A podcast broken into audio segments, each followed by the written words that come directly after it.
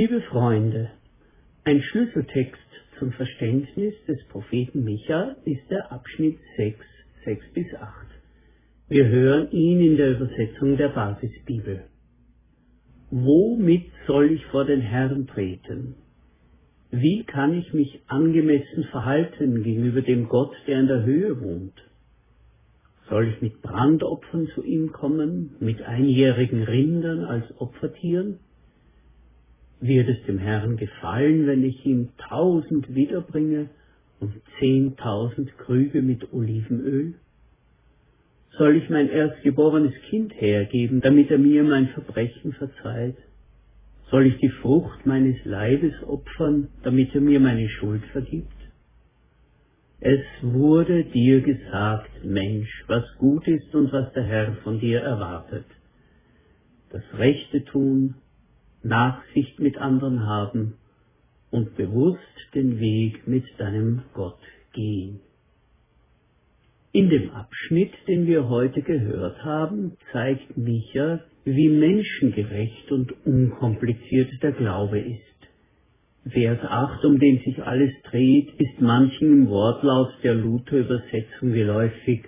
Es ist dir gesagt, Mensch, was gut ist und was der Herr von dir fordert, nämlich Gottes Wort halten und Liebe üben und demütig sein vor deinem Gott. Im Talmud ist folgende Episode überliefert. Ein Mann kommt zum Rabbi und sagt, kannst du mir das Gesetz und die Propheten erklären, solange ich auf einem Bein stehen kann?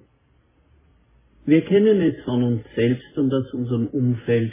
Der Glaube kann zu einem unübersichtlichen System werden, indem man vor lauter Bäumen den Wald nicht mehr sieht.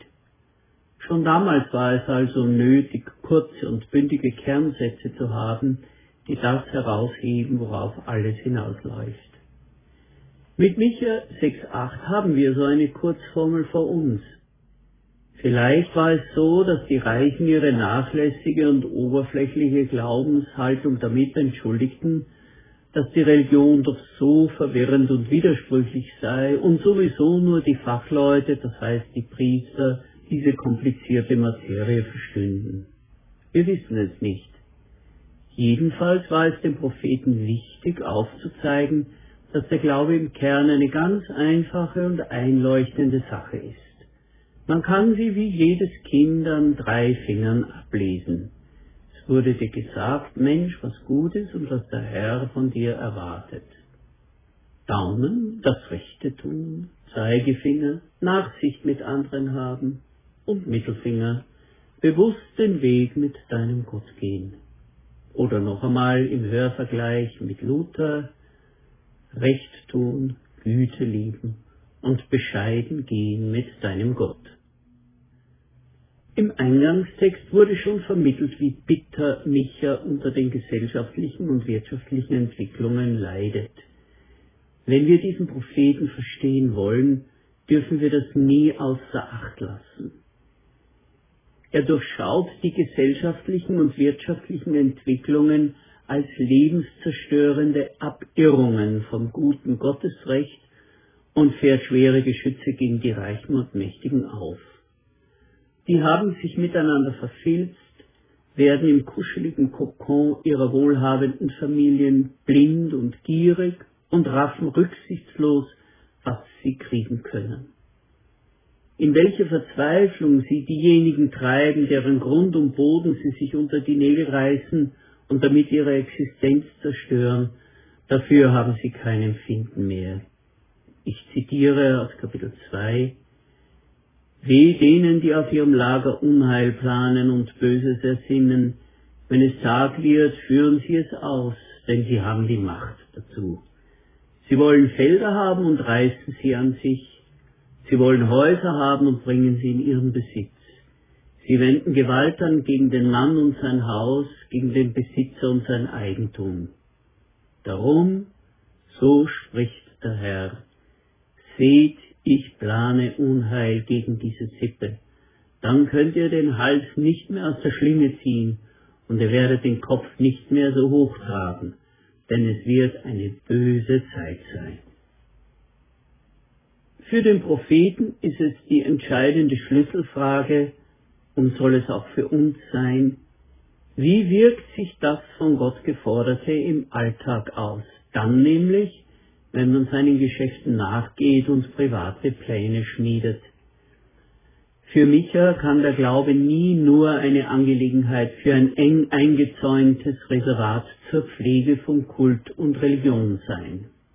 Er setzt nun bei dem Empfinden vieler Menschen an, auch damals schon, dass die Religion furchtbar schwer sei und viele Verrenkungen fordere. Man müsse sich durch ein Dornengestrüpp von Regeln und heiklen Verboten kämpfen, damit man es irgendwie schafft, bei Gott anzukommen und das eigene Leben wieder in Floh zu kriegen. Wir hören noch einmal. Womit soll ich vor den Herrn treten? Wie kann ich mich angemessen verhalten gegenüber dem Gott, der in der Höhe wohnt? Soll ich mit Brandopfern zu ihm kommen, mit einjährigen Rindern als Opfertieren? Wird es dem Herrn gefallen, wenn ich ihm tausend wiederbringe und zehntausend Krüge mit Olivenöl? Soll ich mein erstgeborenes Kind hergeben, damit er mir mein Verbrechen verzeiht? Soll ich die Frucht meines Lebens opfern, damit er mir meine Schuld vergibt?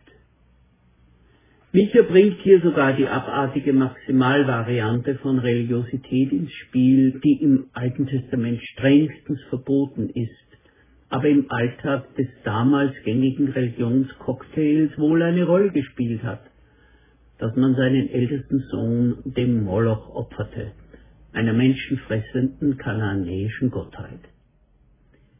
Wie wir schon gesehen haben, setzt Micha dem einen kinderleichten Satz entgegen und sagt damit, das Leben mit Gott ist etwas Schlichtes und im Kern ganz Natürliches. Noch einmal die Finger, eins, zwei, drei, Recht tun, Güte lieben und bescheiden gehen mit deinem Gott. Recht tun. Ein bekannter Ausleger sagt, der Begriff Recht, er heißt auf Hebräisch Mishpat, meint die Rechtsordnung, die durch friedliches Verhalten, durch Rechtsentscheide und durch Schlichtung die Lebensgemeinschaft erhält und wiederherstellt. Mishpat, also das Recht, ist die Ordnung, die der Schöpfer und Erhalter der Welt in das alltägliche wirtschaftliche und gemeinschaftliche Leben bringt. Was wir im Alltag anrichten, können wir nicht durch religiöse Ersatzleistungen kompensieren. Wer sich an seinen ukrainischen Erntearbeitern versündigt, sie hinunterdrückt, ihnen den Lohn kürzt, kann das nicht wettmachen mit einem riesigen Kürbis auf dem Erntedanktisch in der Kirche. Wer sich an seinem Billigpersonal aus armen Ländern versündigt, unbezahlte Überstunden fordert und ihnen auch noch das Weiß aus den Augen kratzt, kann das nicht religiös wettmachen durch einen Spendenscheck, den er selbstgefällig grinsend in die Kamera hält der Ureinwohner von ihrem angestammten Land vertreiben lässt, um freie Bahn für die Abholzung wertvoller Edelhölzer zu haben, kann das nicht wettmachen, indem er mit einer großen schwarzen Bibel unterm Arm zum Gottesdienst stolziert. Es geht um eine solidarische Einstellung und um den Kampf gegen Korruption. Das heißt Recht tun. Güte lieben. Diese zweite Aussage verblüfft. Denn mit dem hier verwendeten Wort Chesed wird eigentlich Liebesverbundenheit ausgesprochen. Es steckt der Klang von Zärtlichkeit darin. Enge zwischenmenschliche Kontakte wie die zwischen Mann und Frau, Vater und Sohn, Gastgebern und Gästen, Verwandten und Freunden. Eine Gesellschaft, wenn sie denn auf die Werte des Schöpfers und Erhalters der Welt baut, nähert sich vom Lebenselement der Freundlichkeit. So sagt der Ausleger. Hören wir das. Haben wir uns in der alltäglichen Realität so weit von einem solchen Verhalten entfernt, dass wir nur den Kopf darüber schütteln? Röpelhaftigkeit, verbale Ausfälligkeit, aggressives Verhalten und beinahe Handgreiflichkeiten, Drohungen mit Rechtsklagen und vor den Latz knallen, ist das nicht schon zum Normalfall geworden? Und nun dieses. Lieben der Freundlichkeit, ein Klima der Güte als Wert und Forderung des Glaubens in allen Bereichen, im Kreis von Familie und Freunden und in der christlichen Gemeinde ist das ja alles vorstellbar, aber darüber hinaus? Ja, sagt Micha. Ja, sagt Jesus. Ja, sagt Paulus, auch darüber hinaus. Es gibt ein ganz normales, menschenwahrnehmendes, für Fehler und Pannen verständnisvolles Alltagsverhalten, das gläubigen Menschen zur zweiten Natur werden kann. Güte lieben. Nun kommt der dritte Kernbegriff dafür, wie man den Glauben so lebt, dass Gott Gefallen daran hat hat die zweite Aussage gegenüber der ersten an Wärme zugenommen, so klingt die dritte geradezu innig im Blick auf die Gottverbundenheit. Bescheiden gehen mit deinem Gott. Da steckt doch das Wort wandern drinnen. Bescheiden. Luther übersetzt demütig. Ich bevorzuge den Ausdruck bescheiden er ist weniger belastet und spricht ungekünstelt aus, worum es geht. Nicht aufgeblasen, nicht ständig mit sich beschäftigt sein. Fachleute sagen uns auch, dass in dem Begriff demütig bzw. bescheiden die Nuance aufmerksam steckt. Den hebt auch die Basisbibel hervor, wenn sie übersetzt und bewusst den Weg mit deinem Gott gehen bescheiden und aufmerksam wandern mit deinem Gott. Das ist der innerste und persönlichste Kern des Glaubens. Bescheiden, mit Augenkontakt, mit horchenden Ohren, Seite an Seite mit deinem Gott wandern. Aufmerksam auf Gott, aufmerksam auf andere Menschen, nicht stur und borniert in sich verschlossen, besetzt von eigenen Interessen. Nein, offen. So wie Adam vor dem Sündenfall mit Gott in der Abendkühle im Paradies spazieren gegangen ist und sie über alles gesprochen haben. Dieses bescheidene und aufmerksame Wandern mit seinem Gott ist ein krasses Gegenbild zu der selbstgefälligen Lebensweise der damaligen Reichen. Die kennen nur sich selbst, sogar in schlaflosen Nächten grübeln sie darüber nach, was sie sich als nächstes unter den Nagel reißen können, um auf diese Weise ihren Betrieb zu erweitern. Sie sind voll mit sich selbst und kriegen doch den Schlund nicht voll. Sie reden groß wie Gott vom Himmel herab, sie sind rücksichtslos und gefühllos dafür, was sie mit ihren Geschäften Mensch und Schöpfung antun. Bescheiden und aufmerksam wandern mit deinem Gott.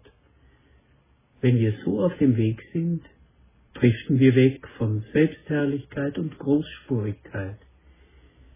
Wie von selbst wird der Lärm der Ich-Versessenheit leiser und wir beginnen zu hören, Gott redet, wir halten Augenkontakt und merken, dass er uns mit seinen Augen leitet. So entsteht eine neue Weise des Menschseins, bescheiden und wach, aufmerksam auf Gott, gedankenvoll, was aus dem anderen wird, wenn ich mich so oder so verhalte. Es wurde dir gesagt, Mensch, was gut ist und was der Herr von dir erwartet. Das Rechte tun, Nachsicht mit den anderen haben und bewusst den Weg mit deinem Gott gehen.